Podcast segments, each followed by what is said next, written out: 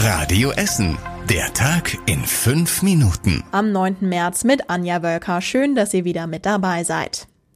Experten hatten es schon lange erwartet, jetzt ist es traurige Gewissheit. Zwei Menschen in Deutschland sind jetzt am Coronavirus gestorben. Ein Mensch im Kreis Heinsberg und ein weiterer Mensch bei uns in Essen.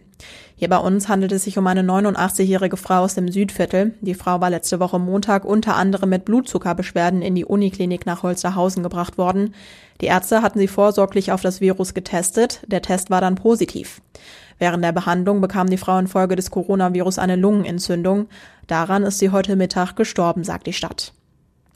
Wie geht es jetzt mit größeren Veranstaltungen bei uns in der Stadt weiter? Die Nachricht über den Todesfall könnte möglicherweise den Druck auf die Stadt erhöhen. Als Maßnahme gegen die Verbreitung des Virus bleiben zum Beispiel die Ränge im Achtelfinalrückspiel vom BVB in der Champions League bei PSG leer und keine Zuschauer kommen. Bundesgesundheitsminister Jens Spahn hatte gestern empfohlen, alle Veranstaltungen ab 1000 Besuchern abzusagen.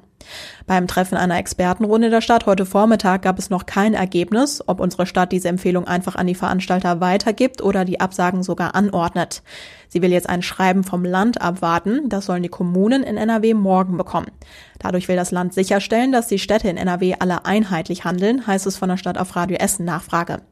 Was in dem Schreiben drin steht, ist aber noch unklar. Zum Beispiel könnten Events von der Grugerhalle und der Philharmonie ausfallen.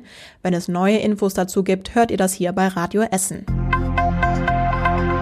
Erst gab es Tempo 30 auf der Alfredstraße, jetzt wird immer wieder an den Ampeln neu geschaltet. Denn seit heute läuft dort nämlich die zweite Testphase, um die Luft auf der Alfredstraße zu verbessern. Konkret geht es um die Ampelanlagen auf den beiden Kreuzungen der Friedrichstraße mit der Bismarck- und der Holzerhauser Straße. Die werden in den nächsten zwei Wochen immer wieder anders geschaltet. So will die Stadt rausfinden, wann die Autos am schnellsten von der Alfredstraße in Richtung B224 und Innenstadt abfließen. Die Stadt analysiert dann die Folgen und sie sagt auch, wenn es während des Tests Verkehrschaos gibt, dann kann sie den Test auch abbrechen. Es sollte aber soweit alles okay laufen, denn sie hat vorher alles am Computer simuliert. Ein anderer Todesfall beschäftigt aktuell leider die Polizei. Eine Wassersportlerin hatte am Samstag im Baldner See eine unbekannte Frauenleiche gefunden. Was der Frau passiert ist, ist noch unklar. Laut Polizei gibt es aber keine Anzeichen auf ein Fremdverschulden. Sie müssen jetzt herausfinden, wer die Frau ist. Sie hofft auf Hinweise von Essnern, die die Frau kennen könnten. Die Unbekannte ist vermutlich zwischen 30 und 50 Jahre alt, ist etwa 1,60 groß und schlank, sagt die Polizei. Eine genaue Beschreibung von ihr findet ihr auf radioessen.de. Monatelang wurde an der neuen Brücke zur Bremeninsel in Werden gebaut. Jetzt könnt ihr dort auch wieder drüber laufen. Denn die neue Stahlbrücke ist jetzt offiziell abgenommen und freigegeben. Die alte Holzbrücke hatte mittlerweile 30 Jahre auf dem Buckel und war entsprechend marode. Weil die Brücke die einzige Verbindung von der Josef-Breuer-Straße zur Bremeninsel ist, konnte während der Bauarbeiten in den letzten Monaten niemand auf die Bremeninsel drauf. Jetzt laufen nur noch ein paar Restarbeiten am Geländer und das Baugerüst muss noch weg. Ab sofort ist der Weg aber freigegeben. Ende März soll die Brücke offiziell eingeweiht werden.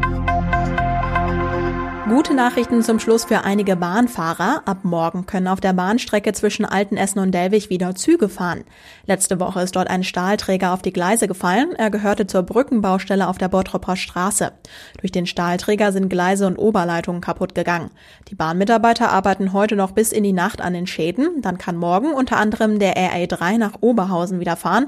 Auch die Züge nach Gelsenkirchen und Duisburg fahren dann wieder. Und das war überregional wichtig. Ihr habt es zu Beginn schon gehört, zwei Menschen in Deutschland sind jetzt am Coronavirus gestorben. Ein Mensch im Kreis Heinsberg und auch bei uns in der Stadt. Hier ist eine 89-jährige Frau aus dem Südviertel gestorben. Als Reaktion auf die überfüllten Flüchtlingslager auf den griechischen Ägäisinseln will jetzt auch Deutschland helfen. Die Große Koalition hat sich darauf geeinigt, 1000 bis 1500 Kindern aus den Lagern aufzunehmen. Das soll schon in den nächsten Wochen passieren, hat ein Sprecher des Bundesinnenministeriums gesagt. Und zum Schluss der Blick aufs Wetter. Heute Nacht gibt es immer mehr Wolken, zum Morgen hin gibt es dann auch immer mehr Regen. Morgen ist es dann den ganzen Tag auch weiter bewölkt und regnerisch. Dazu weht ein kräftiger Wind bei Temperaturen um die 13 Grad. Die nächsten aktuellen Nachrichten bei uns das Essen gibt's morgen früh ab 6 Uhr bei Radio Essen im Programm. Euch einen schönen Abend und eine angenehme Nacht. Bis morgen. Das war der Tag in fünf Minuten. Diesen und alle weiteren Radio Essen Podcasts findet ihr auf radioessen.de und überall da, wo es Podcasts gibt.